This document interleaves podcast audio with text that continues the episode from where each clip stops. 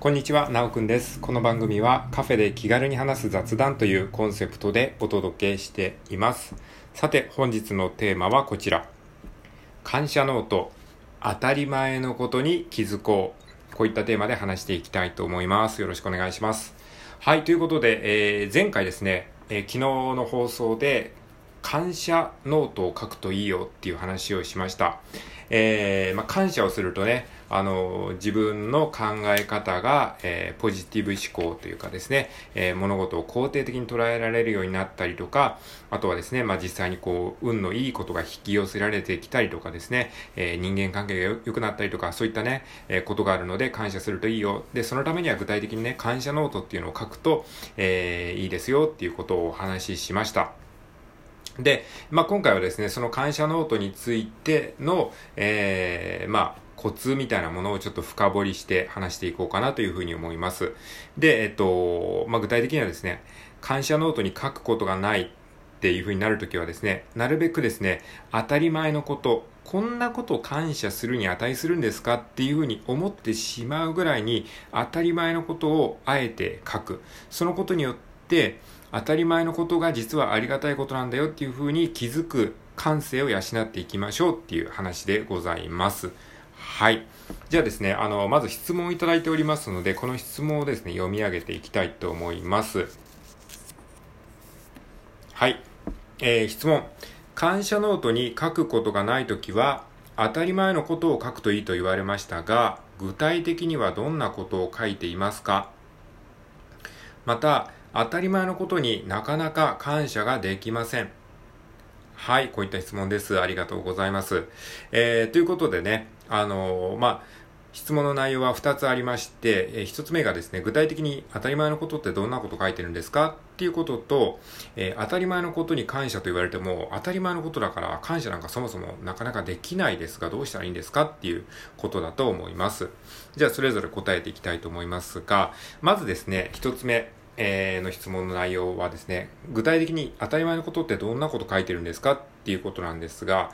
えー、まあこれ人それぞれだと思いますけれども、本当にね、自分にとってね、もう空気のように当たり前になっちゃってることって意外とたくさんあるんですよ。でもそれって人から見たら意外とこう、感謝できることだったりとか、あのー、することだったりっていうことも結構あるんですよね。まあ、例えばね、まあ、これは別にあの僕だけとかではなくてみんなに共通だと思うんですけれども、あのまあ、家があること。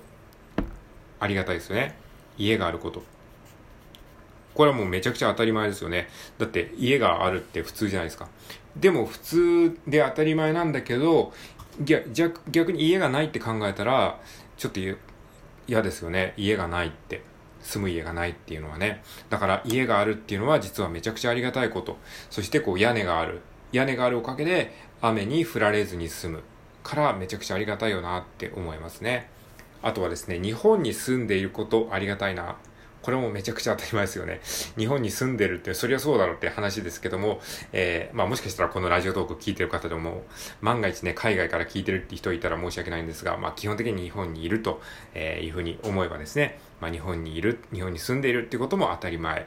なことなんだけど、でもめちゃくちゃ恵まれてますよね。冷静に考えたら。まあ世界っていろんなね、あの、何百という国がある中で、まあ日本っていうのはかなりこう治安がいいですし、まああの、まあ衰退はしてきてますけども、まあでも生活水準は高いですし、えー、まあね、あの日本語が通じるし、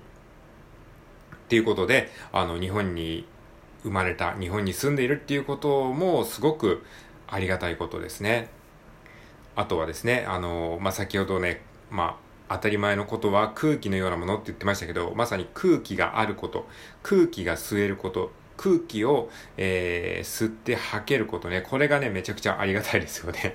もう何言ってんだって話かもしれないですけども、まあもしね、まあありえないですけど、空気がなかったら結構しんどいじゃないですか。もう呼吸できないですよね。空気がなかったら。だから空気があるってありがたいなっていうふうにね、えー、思うこともできます。あとね、健康であること。健康であるからこうやって僕はラジオトークを配信することができますし、これを聞いてるあなたも健康だからラジオトークを聞くことができているわけですね。健康だから、えー、仕事ができますし、健康だから趣味が、えー、楽しめるし、健康だからご飯が食べられるっていう、健康っていうのも、これも普通、当たり前って思うかもしれないけども、でも健康が失われた状態っていうのを逆に考えてみると、健康があるってありがたいなって思うことができると思います。はい。あと食事がね、あの、食べられること。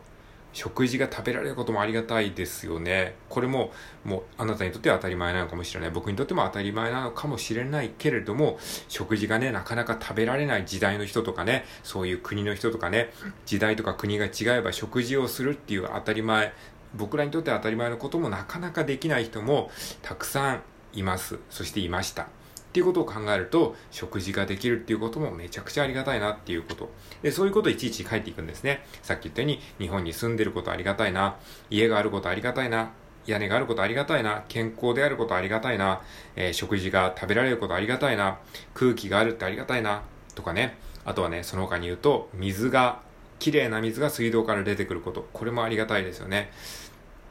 これも、あの、さっき言ったように、その時代と国が違えばですね、水道をひねってもですね、汚い水しか出てこないとかですね、えー、水道水がそのまま飲めないとかですね、あとはですね、その、えー、水道自体がそもそもなくて、井戸とか、あの、川とかに汲みに行かなきゃならないような、まあ、もしかしたら今の時代もそういう地域があるかもしれないですし、えー、時代によってはね、そんな水道なんていうのはもう考えられない。っていうこともありました。だからわざわざ川からこう水を引っ張ってくるっていうそういうね、作業をしてたりとかそういう昔の人やってたわけじゃないですか。で、そそういうふうに考えたら、今はそんなことせずとも水道の蛇口をひねればスッと水道が、水が出てくる。で、それもほほぼただ同然の料金でいくらでも使い放題。もう水道もね、使い放題ですからね、これもありがたいですよね。水道がこう、1リットルあたりいくらとかだったらね、なかなか使えないですけども、そのジャブジャブ、まあ、ジャブジャブとまではいかないけれども、ある程度こう使い放題、当たり前のように湯水のごとく、まさに湯水のごとく使えるっていうのがね、本当にね、ありがたいですよね。綺麗な水が。しかも、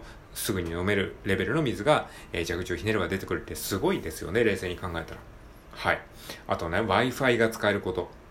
自宅でインターネットが使い放題っていうのもこれもめちゃくちゃありがたいですよね。もう、もはや当たり前になってますけど、僕はね、もうインターネット黎明期の頃からやってたので、昔は本当になんか電話線につないで、ピーヒョロロロガガーってね、電話でやってたんですけど、その頃はね、もうでっかいパソコンでね、あの、電話回線つないでインターネットに接続して、それでもう1分あたり何十円とかっていう感じで、なんかもうあの、使ってる間ずっとお金がかかってたんですよね。だから使い続けると、あの、使いすぎると本当何万円とか請求されるっていう時代も知ってるので、そう考えるとネットが定額で使い放題。しかもスマホというちっちゃな端末で、しかもその線を繋がずに Wi-Fi で無線でこう、インターネットが使い放題。しかも動画。昔なんかね、動画なんか本当に、あの、一晩、一晩かけてダウンロードして、やっと見れるっていうレベルだったんですよね。2、3分の動画を見るのに一晩かけてダウンロードして、で、しかもそれがなんか一晩かけてやっても途中で失敗すると、もう見れないんですよね、動画が。っていうね、そういう時代もあったことを考えると、Wi-Fi が使えることだったり、スマホが使えることっていうのもめちゃくちゃありがたいことですよね。はい。まあそんな感じでね、いくらでも具体例出てきますね。だからもう自分にとって当たり前すぎることをあえて感謝してみると、実はすごくありがたいっていうことにたくさん気づけると思いますので、あなたも、まあ、えー、自分なりの当たり前っていうのを、えー、いろいろ気づいて探してみてください。はい。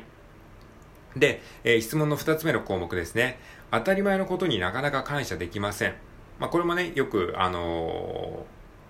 ー、あるっていうか、まあ、わからなくないというかですね。まあ、確かにそうですね。当たり前すぎることになんで感謝できるのかっていうのがね、これはね、どう考えればいいかっていうと、まあ、さっきもあの、話しながら、ちょっとそういう、えー、感じでやってみたんですけれども、当たり前のことに感謝できないときは、まあ、僕は2つの考え方をすることによって感謝できるように変換してます。で、その2つの方法っていうのは何かっていうと、えー、1つ目が、えー、それがなかった場合どうなるかっていうことを考えてみるということ。そして2つ目が、えー、どうしてそれに感謝できるのかっていう理由を深掘りしていくっていうことですね。はい。この2つの視点で考えてみると、当たり前のことにも感謝しやすくなると思います。はい。もう一度言うと、えー、1つ目が、それがなかったらどうなるのかっていうことを考えてみる。で、二つ目が、どうしてそれに感謝できるのかっていう理由を考えてみるっていうことですね。えー、ちょっと具体例で、あの、出して考えてみたいと思うんですけれども、じゃあまず一つ目、それがなかった場合どうなるのかっていうことですね。まあこれもさっき話しながら言ったんですけれども、例えば、日本に住んでることありがたいなっていう風になった時に、いや、当たり前じゃんってなりますよね。じゃあ、日本に住んでなかった場合、日本じゃなかった場合はどうなのかとかって考えると、例えば、えー、極端な例北朝鮮にもし住んでいたら、日本国籍じゃなかったら、まあ、北朝鮮だったり中国だったりね、別にその国が悪いとかいいとかっていう話じゃなくてね、まあそその一例としてね、言ってるのであってね、まあもしそうやってね、北朝鮮に生まれていたら、ちょっとね、今よりはしんどいんじゃないかな、みたいな、そういうイメージありますよね。っていうふうに、もしそれを失ってしまったらどうなるのかっていうことを仮定して考えると、あ、今あるじゃん。あるってありがたいな。ある、ありがたいっていうのは、あることが難しいっていうふうに書くので、ありがたいっていうふうな語源っていうのはよく言われてますけども、だから、あることが難しいことに気づける。ありがたいってことに気づけるには逆にそれがなかった場合を仮定して考えてみるとそのありがたさを実感できるということです。はい。で、二つ目はですね、えー、それがなんで感謝できるのかという理由を考えてみるということですね。はい。で、これはまあさっきも話しましたけども、例えば家がありがたい。家に住めることがありがたいっていうことは、じゃあどうして家が住めるってありがたいんだろう？なんで家がありがたいのかなっていうと、まあ例えば、えーもし家がなかったら毎日ホテルとか探さなきゃいけないけどそういうことをしなくて済む。毎日住むことを探す住む場所を探さなくて済むからありがたい。とか、えー、さっきも言ったようにあの屋根があるから雨風をしのげるからありがたい。とかですね、えー、家の中にいろんな設備が整っているからありがたい、えー、家があることによって安心して眠る場所があるからありがたい。どうしてそれがありがたいのかっていうことを、えー、理由をどんどん深掘りしていくと、そのありがたさに気づくことができます。はい。まあ、そんな感じでね、いろいろと考えてみながら感謝ノートを書いてみるといいんじゃないかなと思います。ということで今回は以上です。ありがとうございます。